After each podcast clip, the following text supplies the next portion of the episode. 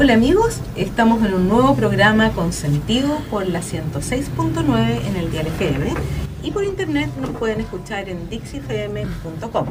Hoy estamos con una súper invitada, estamos con Mariela Fernández, ella es psicóloga, especialista en psicología positiva y felicidad organizacional. Es directora de desarrollo de la consultora Happy Quality. Y vamos a conversar hoy respecto de cómo es esto de la felicidad en las empresas.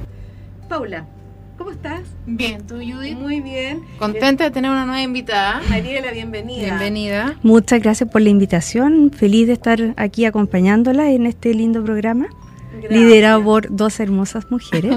No, gracias. Ahora somos tres. Ahora ah, somos sí, tres. somos tres hermosas mujeres. Oye, Mariela, em, esto es toda una innovación lo que tú, ustedes hacen, ¿no? Así es. Cuéntanos un poquito ¿Qué es lo que ustedes hacen? ¿Qué, le ofrecen a las empresas? Lo que ofrecemos nosotros es un, un modelo de gestión, ¿ya? De gestión dura de la empresa en cuanto a gestión de personas y de desarrollo organizacional, más un modelo de psicología positiva para eh, incrementar eh, el desarrollo personal de los, de los colaboradores de la empresa. Un poco a nuestros amigos qué es la psicología positiva. La psicología positiva es una de las corrientes de la psicología, una de las más modernas, eh, que lo que busca en general es, a diferencia del modelo anterior de psicología positiva o de los modelos tradicionales, que es de mejorar algo que está en un estado anormal y llevarlo a un estado normal. Ya. ¿Cierto?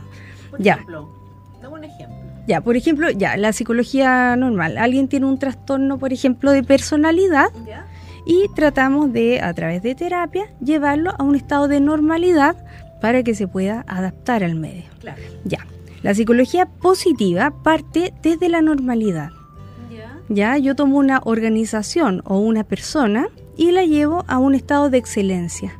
Perfecto. De la normalidad hacia la excelencia. Independiente de que tenga este, ese trastorno. No, la idea eh, es que la psicología positiva eh, actúe en personas que ya están en un estado de, salud. De normalidad. Claro, de normalidad. O sea, la, psicología positiva no es el tema de andar como feliz por la vida. No, no, no. Eh, obviamente que uno de, de, los pilares fundamentales es el desarrollo de las emociones positivas. pero tampoco significa que uno puede desconocer el estar más eh, depresivo, entre comillas, lo que uno llama depresivo así coloquialmente, no, no en, lo médico. Eh, no, la idea es desarrollar a la persona en cuanto a su fortaleza, eh, sus competencias personales, es sacar lo mejor de la persona y desarrollar lo que ya tienen avanzado no centrarse en lo que hay que mejorar. Obviamente que hay cosas que hay que mejorar que son urgentes, ya esas hay que tomarlas sí o sí. Pero también cuando ya una persona tiene un, estado basal mm, normal, eh, tratamos de sacar lo mejor de esa persona o de esa organización y llevarlo a un estado más de, de excelencia. Mariela, una pregunta, ¿y esto lo han hecho colegios, por ejemplo, con los alumnos? Sí, en colegios se ha hecho eh, y hay muy lindos resultados. ¿Ya? ¿Por qué? Porque también se trabaja con el sentido, el propósito. ¿Por qué un niño se levanta a las 7 de la mañana para ir al colegio en invierno? Claro. O sea, yo me levanto porque si no mi mamá me va a castigar. Una cosa así. Ya, nosotros qué tratamos de hacer es que el niño se empodere y pueda decir, yo lo paso bien en el colegio, estoy relacionado con un entorno bonito, con compañeros, con profesores que me cuidan, que me quieren y yo los quiero a ellos. También con un tema motivacional, eh, de decir, bueno, yo quiero ser tal persona en la vida, quiero llegar a cumplir tales metas, quiero cumplir a lo mejor, eh, poder ayudar a mis compañeros, ser líder positivo dentro de mi curso. Eh, ese tipo de cosas. La verdad es que, los niños se vean eh, fortalecidos en cuanto al logro, al desarrollo de su fortaleza, sus competencias. Qué interesante. O sea, esto se puede hacer tanto en colegios, en, Y en, en empresas como a nivel personal, digamos. Exacto. Qué interesante. En cualquier tipo de organizaciones, públicas, privadas. Por ejemplo, nuestra consultora, la, una de las ventajas, creo yo, es que nos hemos acercado al mundo público, porque la felicidad organizacional y estos temas así como, como más modernos, innovadores, se ven más en, en empresas privadas. Claro. Ya, sin embargo, nosotros, porque tenemos una motivación intrínseca de ayudar a la, a la comunidad, nos hemos abocado también a instituciones públicas. Entonces ellos están muy agradecidos también de traer esta, estas nuevas Claro, metodologías. Cuando uno se acercaba a alguna empresa pública, por lo general la gente que trabaja ahí a uno le ladra. po. Exacto. Y eso ha ido como cambiando. Sí. Uno como que se ha dado cuenta que ya la empresa pública ya no es tan... Uno puede preguntar y no te van a ladrar. Sí, no, totalmente. Están bien abiertos a, a estas nuevas tendencias. La verdad es que a lo mejor es un preconcepto que tienen, que se tiene desde Claro. afuera, pero no, la verdad, bueno, yo he trabajado directamente en, instituciones públicas, entonces lo he visto ahí in situ. Y una de las cosas que hay que trabajar y que es urgente trabajar es el sentido de volverse a conectar con el propósito.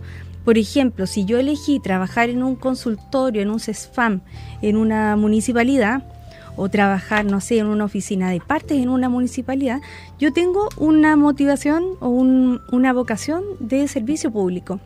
De todas maneras. Pero ¿qué es lo que pasa? Que muchas veces hay personas que entran con esa motivación y en el transcurso del, del camino se pierde y se llega como a un estado medio de, de robot.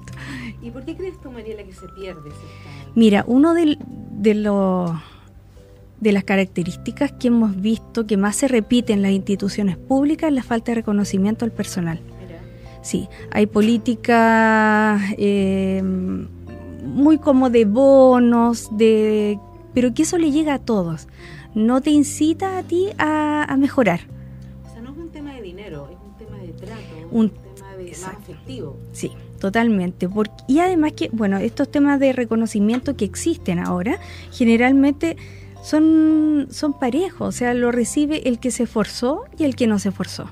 El que dio un buen trato al, al usuario y el que no dio un buen trato. No hay una distinción. real. Exacto. Entonces la gente se empieza a desmotivar. Sí. Oye, muy interesante, Mariela. Nos vamos a ir un ratito a escuchar una buena música. eh, y antes les vamos a recordar a nuestros amigos nuestras redes sociales. WhatsApp más 569-3545-0233. Twitter, arroba consentido guion bajo Dixie. Facebook, programa consentido. Y nuestro mail consentido 106.9 arroba gmail.com. Vamos a la música y volvemos.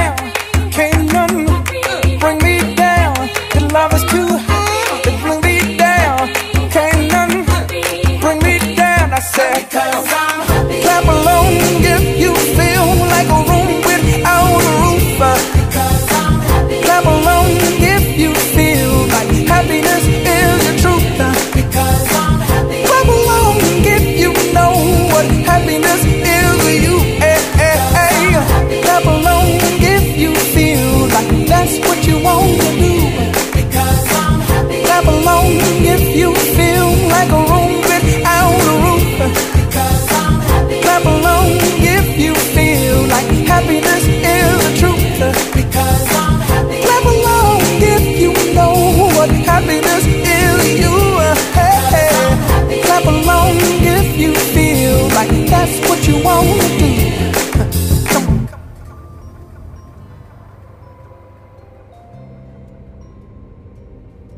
Bueno, aquí estamos de vuelta en programa Consentido hablando con Mariela sobre la felicidad, la psicología positiva en realidad, psicología positiva en las empresas. Vamos a recordarles, Paula, también, ¿quién es Mariela? Para los que em- empezaron a escuchar el programa ahora. Mariela, Mariela Fernández es psicóloga especialista en psicología positiva y felicidad organizacional.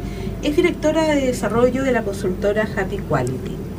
Eh, y tiene una vasta experiencia en todos estos temas de psicología positiva, que lo, lo distintivo es que no solamente va hacia las personas, sino que también a las organizaciones. Así es. Sí, yo lo que te quería comentar, Mariela, es que, bueno, hace muchos años atrás, varios, yo trabajaba en una empresa que era eh, colombiana, acá en Chile. Y las reuniones de venta, del equipo de venta, eran de partida, una vez al mes se, pescaba una canción de moda y se le cambiaba la letra con respecto a lo que uno hacía. Entonces se cantaba esa canción. Después, ves que cada uno vendía un curso de inglés, eh, había otra canción y todo el mundo te felicitaba. Eh, se hablaban temas tan positivos y qué sé yo. Y eh, había reconocimiento una vez al mes de la actitud mental positiva permanente del mejor compañero, era igual que en colegio. Era, y, y- y de verdad uno ganaba nada y uno se quedaba. Uno se ganaba súper poca plata. De, hay veces que uno invertía más de lo que ganaba y, y te quedabas, pero te quedabas por el grupo humano, como que te enganchaba eso. Eso, cuéntanos Mariela, ¿qué es esto? Como, ¿Por qué pasa esto? Mira, bueno, eh, lo que hablábamos antes del- de la falta de reconocimiento, eh, muchas empresas y, e investigaciones se han dado cuenta de la importancia del salario emocional. Así es, porque la verdad, ¿qué hace que yo, por ejemplo, si me ofrecen, no sé, un par de, de luquitas más en, en la empresa del lado, ¿por qué yo me quedo? Porque tengo un buen grupo de compañeros, porque me felicitan cuando hago pequeñas obras, eh, me siento parte de la institución, bien camiseteado, como, como uno lo dice generalmente, eh, y eso es lo que te ata a la empresa y tener un, un sentido como de ir alineado con la planificación estratégica de la empresa, o sea, cuál es la misión, la visión y los valores de la empresa y yo estar comprometido con eso. Y decir yo no me voy a ir a la empresa al lado porque los valores que tiene la empresa al lado, aunque me paguen más, no son los que yo comulgo. ¿Ya? Entonces, esa es la idea, que esté alineado el corazón del funcionario o del colaborador con la misión, visión y valores de la empresa. Bueno, eso también se puede, se puede empezar a lograr, sea, pienso yo. Cuando a uno como funcionario lo involucran en la misión y la visión. O sea, te preguntan qué, qué misión y visión quieres tú para esa empresa. Claro, por supuesto, eso es fundamental. O sea, nosotros cuando trabajamos las planificaciones estratégicas de los organismos públicos y privados, hacemos unas jornadas participativas. La idea es que desde el portero hasta el gerente puedan verse involucrados en toda esta gestión de, de la empresa, que digan todos cuáles son los valores, porque yo no saco nada que el gerente diga que el respeto, que la integridad, no, la idea es que todos estén como de acuerdo cuáles son los, los valores que van a que van a publicar. Mayele, cuéntame, eh, ustedes también, ¿cómo, ¿cómo es el trabajo? ¿Qué es lo que ustedes ofrecen como, Mira. como empresa? La verdad es que nosotros hacemos, eh, bueno, generalmente en estos cambios organizacionales, temas de desarrollo organizacional, uno parte por la cabeza. O sea, si si el equipo directivo no tiene ganas de cambiar y no tiene conciencia de, de enfermedad, como se puede decir como en psicología, eh, poco se puede hacer. Sí. ¿ya? Entonces la verdad es que nosotros partimos con un trabajo de, de acompañamiento con, con el equipo directivo y luego bueno, muchas actividades, por ejemplo, de capacitación, jornadas más lúdicas, pero la idea es que se integre a toda la, la empresa. ¿Ya? Y que cada uno de los integrantes de la empresa sepa por qué está haciendo esa pega. De- Disculpa que digo pega, pero es Sí. como el... Sí, claro. Eh, no sé, ¿por qué estoy timbrando boletas todo el día? ¿Qué, sen-? ¿qué sentido tiene? sentido tiene? Entonces yo digo, ya, yo timbro boletas porque finalmente hay una persona que se va a ver beneficiada con el servicio que presta esta empresa y le va a solucionar un problema en la vida. Y eso tiene una repercusión en la sociedad. Claro, en el sentido de que todos somos igual de importantes dentro de una empresa. Y en Exacto. el fondo yo no estoy acarreando piedra, estoy construyendo la catedral. Totalmente. Ese, esa es el- la idea, claro. Oye, y ¿sabes qué? Eh, me ha tocado estar en empresas que se caracterizan por la mala onda. Que tú llegas y hay un ambiente que se siente... Se siente el chaqueteo, el Claro, serrucho. nada. Eh, entonces, esto que ustedes hacen, eh, en el fondo lo que, la pregunta que te quiero hacer, ¿te ha tocado empresas así como con un mal ambiente laboral y que después de toda una Sí. gestión y un trabajo, obviamente, ha mejorado y ha cambiado? Sí, sí, y generalmente lo que nos ha tocado es por temas de liderazgo malentendido. ¿Ya? Un liderazgo a lo mejor más autoritario, quizás antiguamente funcionaba, pero ahora con las nuevas generaciones no funciona. Entonces crea, crea resistencia. Eh, mira, hay un profesor, profesor mío de la universidad, eh, Ignacio Fernández, que es muy importante, el, como el más conocido en temas de felicidad organizacional en Chile. Él establece que se debiera tener un liderazgo firme pero cercano, al igual que como mamá uno debiera tener con los hijos, o como padre en realidad. Eh, ser firme, tener límites bien claros, bien establecidos, pero ser cercano, tener una conexión con la persona, saber a quién tengo enfrente. Que a lo mejor la secretaria está pasando por un periodo, no sé, por un duelo, y yo paso como gerente y no me doy cuenta de que ella está sintiendo un, un dolor. O sea, de partida hay mucha gente que todavía lo hacen, que pasan y ni siquiera dicen hola. Claro. O pregunta, hola, ¿cómo estáis? Pero eso no, no te invita a, a- a hablar, no te invita a, a contar qué es lo que realmente te está pasando. Y les quería contar una de, lo- de los avances que tenemos, que es muy, muy, muy entretenido, que es a través del celular, un jefe o un gerente, alguien que esté a cargo de un equipo, puede tener en su celular un tema que se llama Pulso. ¿Ya? Es una aplicación en que yo, todo lo, por ejemplo, puedo establecer que todos los días lunes le pregunto a mis colaboradores cómo se sienten. Y el colaborador es más fácil en el celular decir, no estoy tan bien hoy. Entonces eso me permite, como jefatura o como líder, poder acercarme. Qué buen. Es muy, muy qué bueno. entretenido. Porque, y es una claro, porque herramienta. Hay veces que a uno le cuesta pedir ayuda o, o decir no estoy bien. Exacto. O acercarse cara a cara a decirlo. Claro. Claro, es mucho más. Y además que este, este, esta aplicación, este pulso, te indica eh, qué tan mal te sientes, por ejemplo, en una escala de 1 a 5. Eh, entonces ya eso me permite eh, acercarme y abrir una conversación, porque a lo mejor esa persona se siente mal porque es día lunes y no quería ir a la pega porque estaba bien con su familia, porque tuvo un buen fin de semana.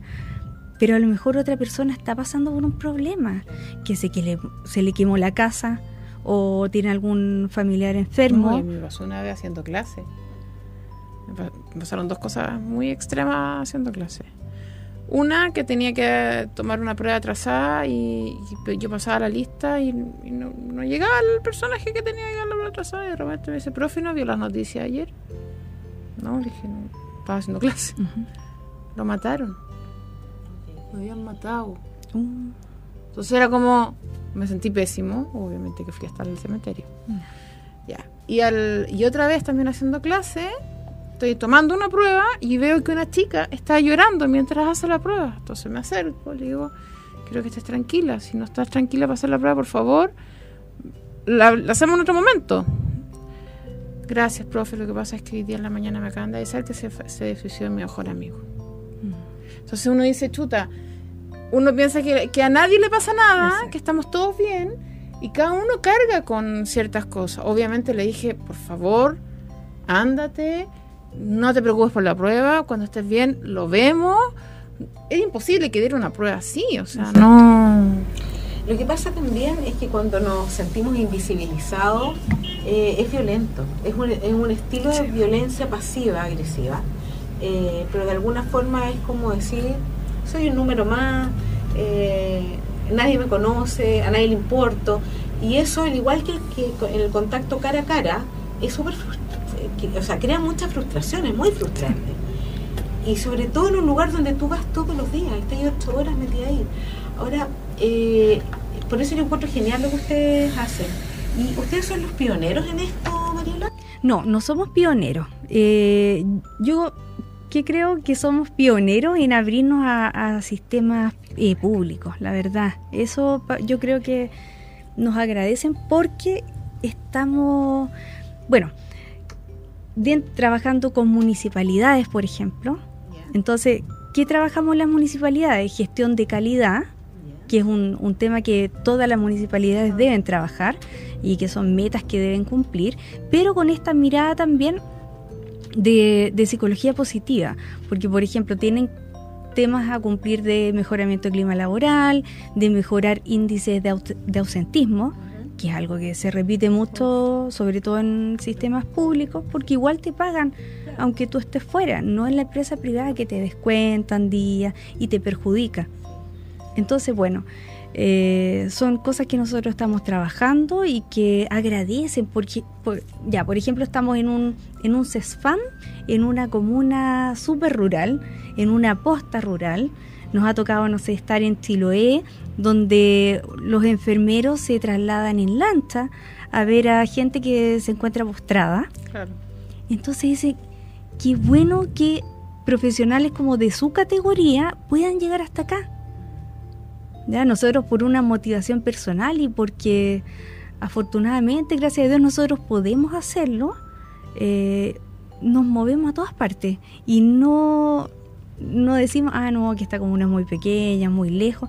Hemos ido con maletas, con todo, con nuestras cartulinas, posit y llegamos a todas partes. Ya, y a precios como razonables y además que tenemos esto de convenio marco que facilita mucho las cosas, que no se tienen que complicar con hacer grandes propuestas ni, ni licitaciones. Con un clic ya nos compran los talleres y, y ya estamos ejecutando al otro mes, se bloquean las agendas y listo. Qué maravilloso. Es rápido. Y además para ustedes debe ser muy, muy gratificante. Sí, yo la verdad es que estoy súper feliz, feliz. Yo creo que es el momento más feliz de mi vida.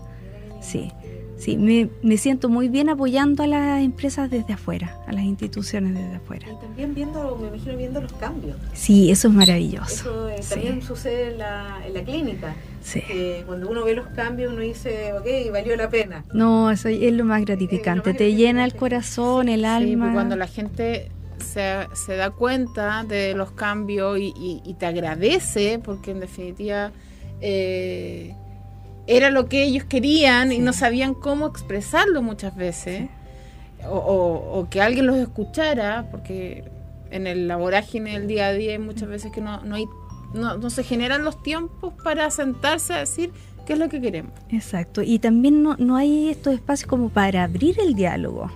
Porque, y lo otro que, que vemos mucho que es el tema como cuando llegamos y empezamos a abrir este diálogo, se genera mucho este tema de catarsis, es que ¿por qué no se hacen las cosas? Sí. Ya, nosotros partimos, ¿qué es lo que tenemos? ¿Qué podemos hacer con lo que tenemos? No ahí, con lo que falta. exacto, Bueno, ese es un cambio de paradigma súper importante. así es, porque ya dejando, o sea, claro, si tú te centras en lo que te falta, la verdad entras en un círculo de nunca acabar porque siempre te va a faltar algo. exacto. Claro, bueno, el tema de... tener la empresa Google, Sí, ¿cachai? que, sí.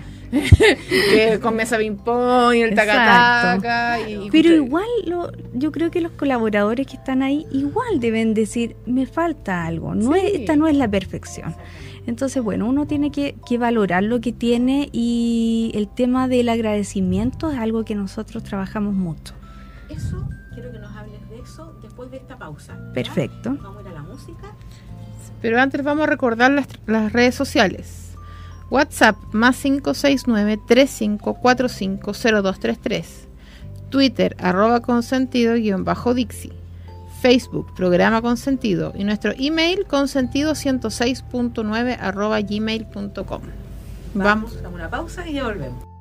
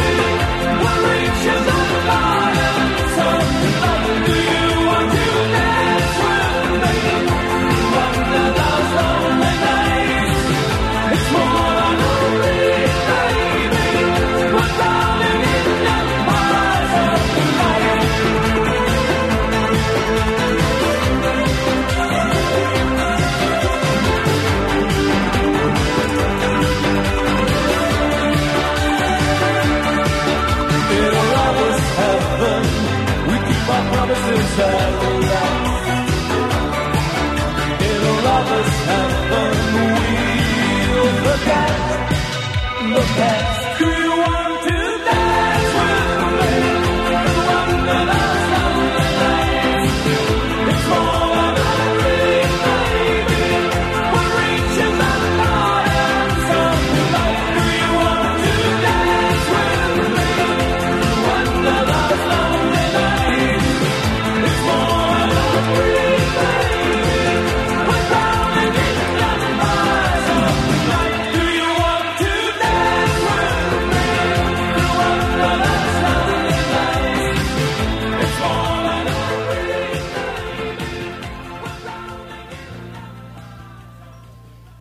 Bueno amigos, estamos conversando sobre la felicidad organizacional, entre otros temas muy bonitos que nos viene a comentar Mariela. Y nos estás hablando de un tema que a mí me, me llamó mucho la atención, que es el tema del agradecimiento. Sí. ¿Cómo es eso, Mariela? Bueno, uno de los temas importantes que, que abordamos en, dentro de nuestras intervenciones es el tema del, del agradecimiento, la gratitud, ya la importancia de la gratitud. Agradecer eh, desde lo que tenemos, eh, el poder pertenecer a una institución, pertenecer a una empresa, eh, agradecer que tengo mi familia bien, que tengo mis compañeros, que tengo una taza de café para acompañar en mi jornada de la mañana. Bueno, pequeñas cosas, pero yo tener ese hábito de agradecer día a día, porque eso me genera un cambio en, el, la estructura del cerebro que permite que todas las actividades que yo haga durante el día salgan mejor.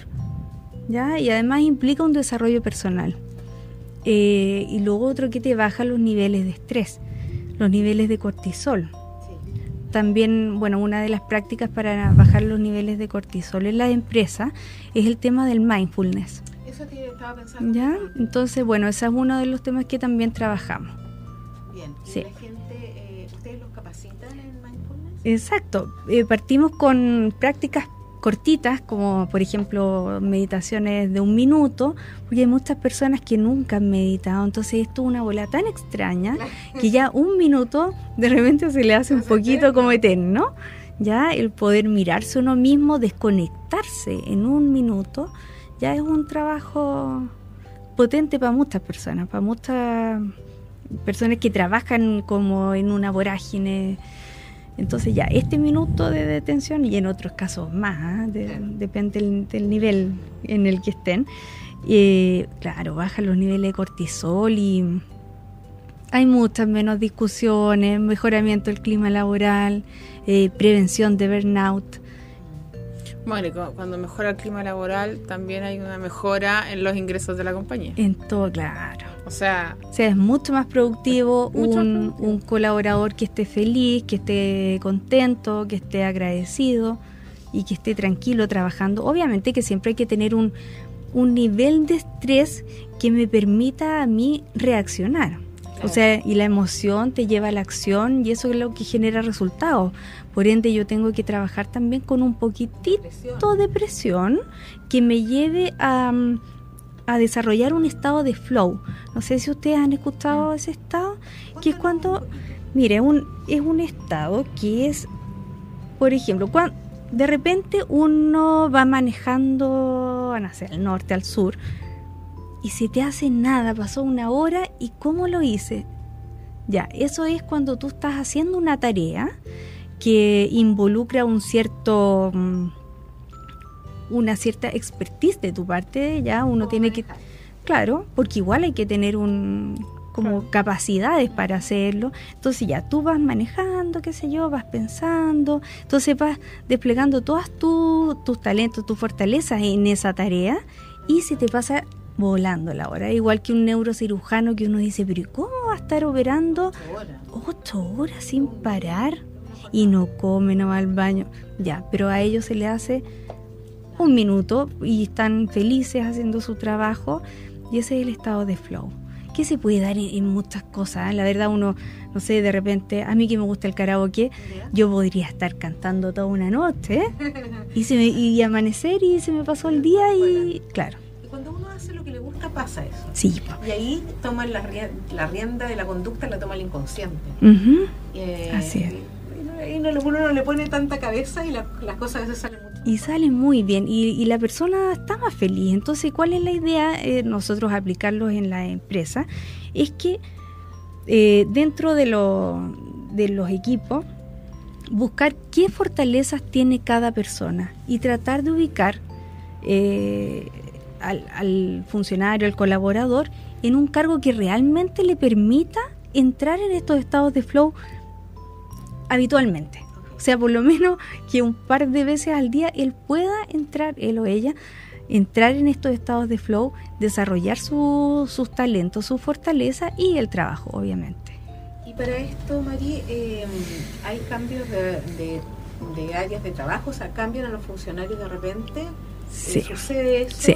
Porque debe pasar, ¿no? Que hay gente que está haciendo algo que no le gusta hacer. Claro. Y a veces también que no es muy bueno.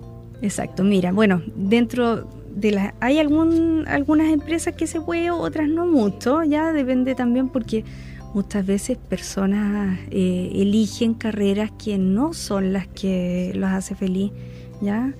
Eh, ese es un temazo y ahí no hay mucho que hacer, claro. O cargos que son realmente muy, muy cuadraditos, que no, no puede innovar mucho.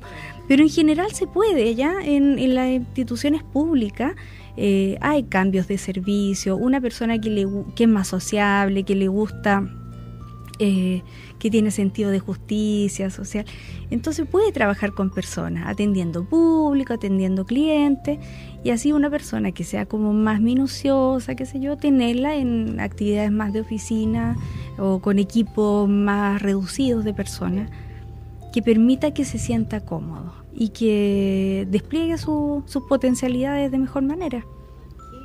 Maravilla. Mira, fíjate que yo leyendo tu página, eh, ustedes dicen en la capacitación, más vale capacitar a un funcionario aunque se vaya que no capacitarlo. Oye, que ese es un tema, porque de repente hay algunos gerentes, qué sé yo, de gestión de personas que dicen, "Ay, ya he capacitado tantas personas, he mandado a estudiar diplomados, qué sé yo, eh, bueno, talleres, cursos, y se me va la gente. Entonces, bueno, es parte de la vida, es así. Por algo, por algo pasa también, po. Sí, claro. Entonces, bueno, si yo retengo al talento con un buen salario emocional, más o el salario. Claro. O sea, Claro. Y también son procesos de la vida, porque los lolos terminan el ciclo, inician los lolos, digo yo, pero sobre todo los más jóvenes Sí. eh, están buscando su lugar y, y se cierran ciclos. sí, claro. Exacto. Pero es más peligroso no capacitar. ¿Ya? Y además que hay tantos beneficios tributarios, no sé, está el eh, Sense, que también se puede trabajar, que nosotros también trabajamos con código Sense, y le sale casi gratis la capacitación. Entonces, ¿por qué no invertir un par de horas en el año y, y entregarle un diploma a las personas y una experiencia bonita? Porque realmente nosotros tratamos de que los colaboradores vivan una experiencia, ¿ya? Es- es- Desde que entran al taller, movilizar emociones, esa es la idea, más que no es un profesor pasando un PowerPoint, Claro. no, esto es un, son talleres vivenciales, ¿ya? ¿Y son al aire libre o son en sala? No, depende, depende. Nos vamos ajustando. Es que depende también tema de presupuesto, ¿ah? Claro. Sí, claro. porque hay empresas que sí pueden pagar un hotel con un bello jardín y hay municipalidades que no tienen y se consiguen quizá un centro cultural, una salita, pero ahí uno se las ingenia. La idea es que ellos lo pasen bien, que puedan conversar, se puedan cono- reconocer entre ellos, porque muchas veces trabajan, no sé, muchos años juntos, pero no saben quién es el del lado. No sabe cuáles son sus hobbies, por ejemplo. Y también lo que hablábamos al principio, esto pasa en los colegios. María. Sí. También entre los profes también entre los niños. Entre los niños. Y ustedes han tenido experiencia con Sí, niños. sí, ¿Y también. ¿Cómo, cómo ha sido? ¿Han visto la Eh, cambio? Sí, hemos visto harto cambio. Mira, el tema del mindfulness en colegio es algo muy, muy bonito y potente. Ya el tema de que los niños están tan sobrediagnosticados con, con trastorno de déficit atencional, por ejemplo, pero tan y tan medicados. Bueno, la idea es de aportar con herramientas como el mindfulness a, a que los niños tengan conciencia de su corporalidad, de su conciencia, de sus emociones. El, el manejo de las emociones en niños no es un tema fácil, porque desde chiquititos también se les prohíbe, ya si está llorando, no lloren, mijito, no lloren. Claro, como que fuera tremendo. Y es parte de la vida. Todos necesitamos llorar, desahogarnos. Eh, si un niño se ríe a carcajada, que a mí me encanta escuchar a los niños, pero hay... Exacto, ¿no? ¿Qué va a decir la gente? No sé. Ya, no. La idea es que vivamos nuestras emociones, obviamente sin afectar tanto al, al medio, ya no, no vamos a hacer una pataleta enorme, no, pero sí vivir las emociones, aprender a gestionarlas y también saber leer la- las emociones del otro. Ese punto es súper importante. En la medida que uno se conoce, conoce sus emociones, va a poder empatizar con las emociones del otro. Y si no, no logras empatizar con las emociones del otro, obviamente eh, te va a costar mucho más, Sí. en- tanto en el mundo de pequeño, adolescente y adulto también. Claro. Entonces es un trabajo que, como que bonito que empiece en el colegio. Sí, pues fíjate que con ese tema, eh, mira, se ha demostrado que muchos alumnos que son brillantes, que tienen carreras eh, de excelencia, con grandes, no sé, pues estudios, doctorado, magíster, qué sé yo, no llegan a ser jefatura. No pueden ser líderes de un equipo. ¿Por qué? Porque no desarrollaron eh, competencias de inteligencia. Las claro. habilidades blandas que ahora son las que más se exigen. Y eso es lo, lo que finalmente te... Sí. Pero Te mueve expliquemos equipos. que- Mari, explícanos un poquito, porque se habla, todo el mundo va por sentado lo que son las habilidades blandas, pero no todo el mundo tiene por qué saberlo. ¿Qué son las habilidades blandas? Mira, son las habilidades, por ejemplo, que tienen que ver con eh, la facilidad con el rela- relacionamiento humano. ¿Ya? Por ejemplo, temas de liderazgo, la empatía, cómo me conecto yo con, con el medio. Esa es como la... Las habilidades blandas. Exacto. Y ahora están siendo súper valoradas. Muy valorada. O sea, para tener yo un equipo productivo, un equipo a cargo, tengo que tener habilidades blandas desarrolladas. Claro, claro que sí. Sí. De todas maneras. Y antiguamente, eh, no, no era algo No, que se exigía. Al contrario, mientras más rígido y más estructurado eras, eres mejor en tu trabajo. Exacto. Ahora, mientras más te puedes amoldar a las distintas situaciones, porque eh, en la jerga de las empresas dicen, ay, tengo un incendio. ¿Sí? Porque tenéis que amoldarte, porque te- se te generó un problema y lo tenéis que solucionar rápido. Y- eso te lo da solamente una habilidad blanda, porque la habilidad dura te va a decir no. Hoy no, porque hoy día tenía planificado. Claro. O el protocolo O el dice que protocolo yo dice debo... que- Claro. claro, eso sí ya. La flexibilidad. Exacto, y, en- y hay que movilizar personas y, y mover equipos, somos seres gregarios, tenemos que aprender a movernos en comunidad. Y es- yo creo que eso es lo que tenemos que volver a, a reflotar, sí. Y fí- fíjate que ahora hay muchos temas de crianza en comunidades, como volver a, a la esencia. O sea, yo, yo cuido tus niños, eh, tú cuidas los míos, y hacemos redes. Exacto. Y eso se perdió en algún momento. Y la idea es que también en las empresas, que también se perdió y que todos trabajan como en su pequeño nicho, hacen su proceso.